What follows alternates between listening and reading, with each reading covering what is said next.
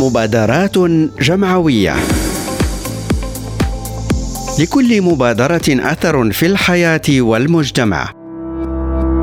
ولكل فكرة بصمة في الحاضر والمستقبل. مبادرات جمعوية. قصص مبادرات ملهمة. مع عبد الرحمن الخدار يوميا على ريم راديو.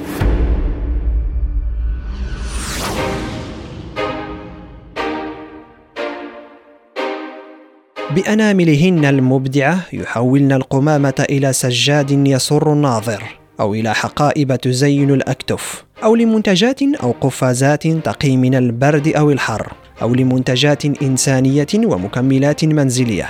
قد يحدث أن تمر بجانب البحر وتقع عيناك على شباك صيد لفظها البحر وقد تظن أنها ما عادت تصلح لشيء لكن ما أن تقع أيدي نسوة عليها إلا ويحولنها لما خطر على بالك أو لم يخطر عليه من منتجات. الحديث هنا عن نسوة ينضوين تحت لواء جمعية أطلق عليها صفر قمامة تأسست سنة 2016 بصخيرات والهدف الذي من أجله أسست هو تحويل النفايات البحرية إلى منتوجات تصلح للاستعمال وتنظيف الشاطئ. هؤلاء النسوة يترددن على الشاطئ بين الحين والآخر ويجمعن ما بمقدورهن من شبابيك الصيد التي لفظها البحر وما يجدن أيضا من أكياس بلاستيكية وقوارير. ويعدن بها للورشة التي يعملن بها فتعمل كل واحدة على تنظيف ما عادت به من الشاطئ. فتجد الواحدة تصبغ الشباك المنظفة وتحولها لزربية.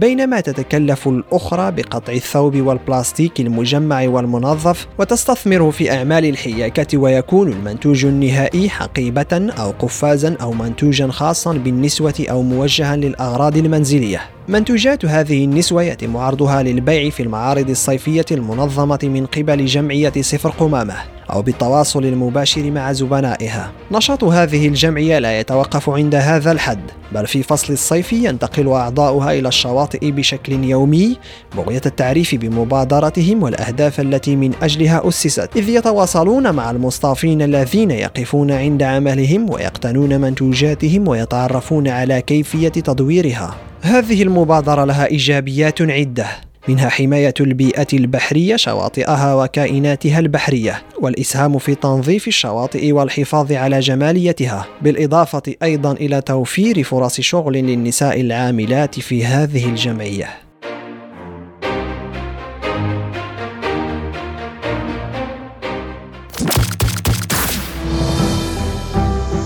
مبادرات جمعوية. لكل مبادرة أثر في الحياة والمجتمع. ولكل فكرة بصمة في الحاضر والمستقبل. مبادرات جمعوية قصص مبادرات ملهمة. مع عبد الرحمن الخدار يوميا على ريم راديو.